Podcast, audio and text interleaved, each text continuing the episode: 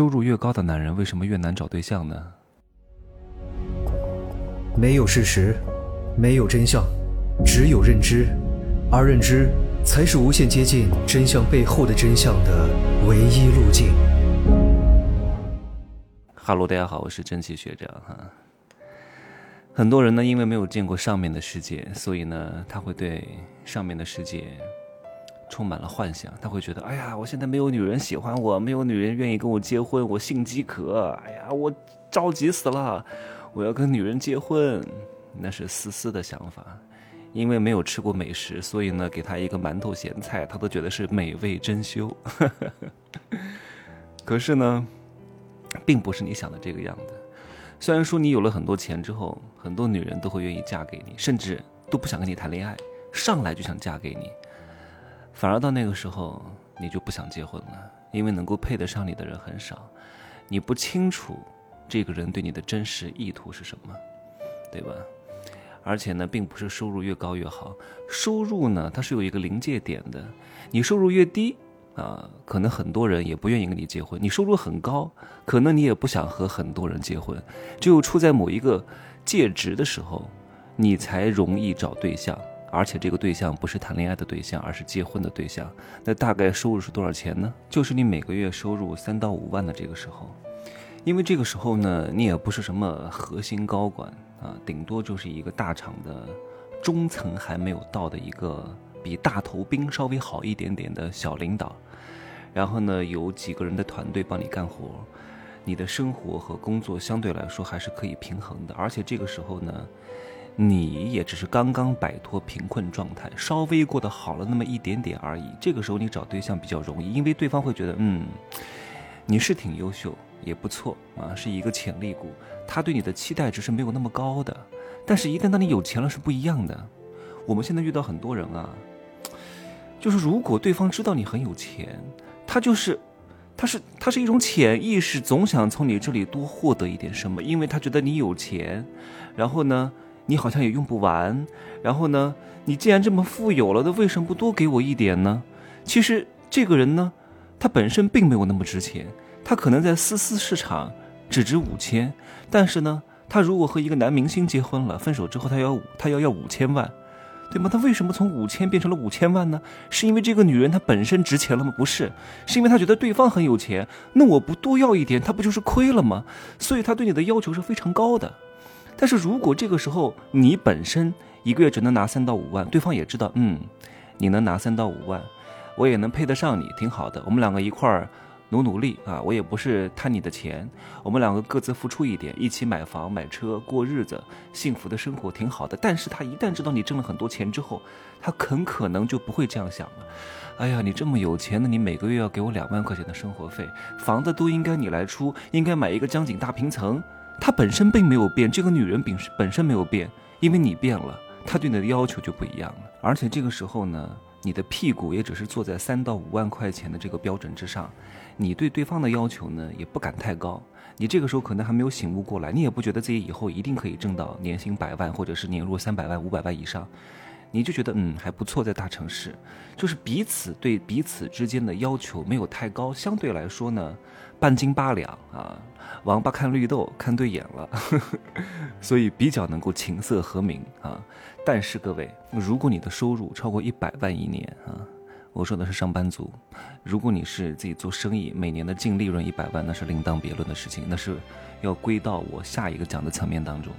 如果你是上班，一年挣到一百万，也就是月薪七八万左右，通常来说年薪百万都是税前啊，那税后的话呢，七七八八扣一扣，也就是大几十万。通常来说，你还是有房贷的，然后你每个月剩下来的钱没有太多，而且你要知道，年薪百万。并不是真的很有钱啊，因为你也很清楚，年薪百万可能维持不了很多年，可能也就两三年，对吧？稍有不慎，明年裁员，业务线调整，或者是自己出了一些问题，都有可能被毕业、被离职、裁员降薪，然后调到另外一个事业部门，或者这个公司本身就倒闭了。你也很难保证你每年都是年薪百万的，所以呢，你对未来的危机感还是有点强烈的。你们并没有什么太高太高的自我认同，相对来说你也比较忙，所以呢，你在找女人的这个层面上呢，也是愿意稍微吃点亏的。就是可能和你月薪三到五万的时候找到女人都是一样的啊。好，那再往上啊，如果你的一年的收入，不管是上班还是做生意啊，能够拿到两三百万一年，或或者是五六百万一年，这个时候各位，你会非常难找对象。我说的对象不是谈恋爱的对象，谈恋爱的对象，撒撒钱啊，给予一些情绪价值是非常非常容易找的。你是非常难找到什么呢？结婚的对象，各位，因为如果你能够赚到一年三百万以上，不管是上班还是做生意，都已经非常牛逼了。上班能挣到年薪三百万，那你得多厉害呀，对吧？所以这个阶层的男人，工作能力非常之强。一定是社会的精英阶层，你已经彻底摆脱了贫困的状态，而且你对事情是非常理性。如果你不理性，是绝对不可能赚到这么多钱的。你恋爱脑是绝对不可能拿到这么高的年收入的，对不对？很多女人都想跟你谈恋爱，但是各位这个时候变了哈。我收到过很多这样的 所谓的表白，真奇学长，我想嫁给你，恋爱恋爱都不谈了，真的，立刻就要嫁给你。为什么要嫁给你？因为嫁给你之后意味着可以可以过上更好的生活。还有可能分钱，可是我们都相对来说比较理性，而且我们还是在结婚之前就已经相对来说比较成功的，赚到了一些钱的。你对我的事业没有任何帮助，你没有共同跟我去承担一些苦难，陪我走过一段风雨之路，你凭什么一上来就就就要开始，就要开始过好日子呢？对吧？我们没有任何长期的信任价值，我没有办法考量你值不值得和我走入这个婚姻。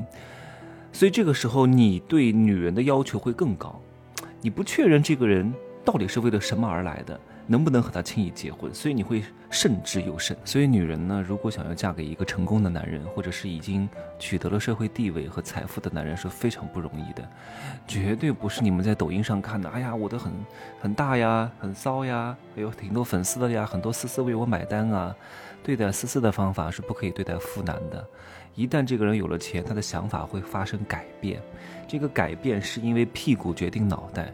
你需要攻下这个人，花费更多的时间，绝对不是卖弄风骚，是有一系列的方法论和总纲，有战略和战术的。因为一旦一个人有了钱之后，相对来说疑心会重一点。你如何打消这个疑虑，让他更加信任你，让他愿意买下你？这跟销售的本质逻辑是一样的。你可以对很多丝丝浅尝辄止、春风化雨、雨露均沾的每个人每天点一点，他们就容易上套。但是如果你想搞定一个大客户，一定是需要长时间的情感累积，长时间的攻坚作作战的，长时间的付出你的价值的，这样的话你才有可能搞定这个大客户。一旦你搞定这个大客户，有可能就会成为你们公司一个最大的业务线，成为你们公司业绩的大半壁江山，值不值得？花五个月、一年都来得及。那小客户可能随便讲两句就成交了，所以你不要以为你对待大客户也是讲两句就成交了。什么时候跟进，怎么跟进，如何温暖感情，如何对待他，用什么态度都是非常有讲究的。想要获得成功，不管是通过事业上还是通过婚姻上，都不容易。你找一个潜力股啊，虽然说可能稍微容易一点点，但是有可能这个潜力股以后大概率会失败。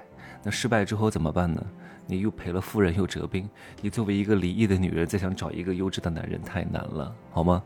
所以呢，如果你年纪还小，结了婚的不要听啊，离过婚的也不要听，没什么太大意义。没结婚的呢，年轻美女，听听男人的情感刚需，这是你们非常重要的一步啊！不要作，不要傲娇。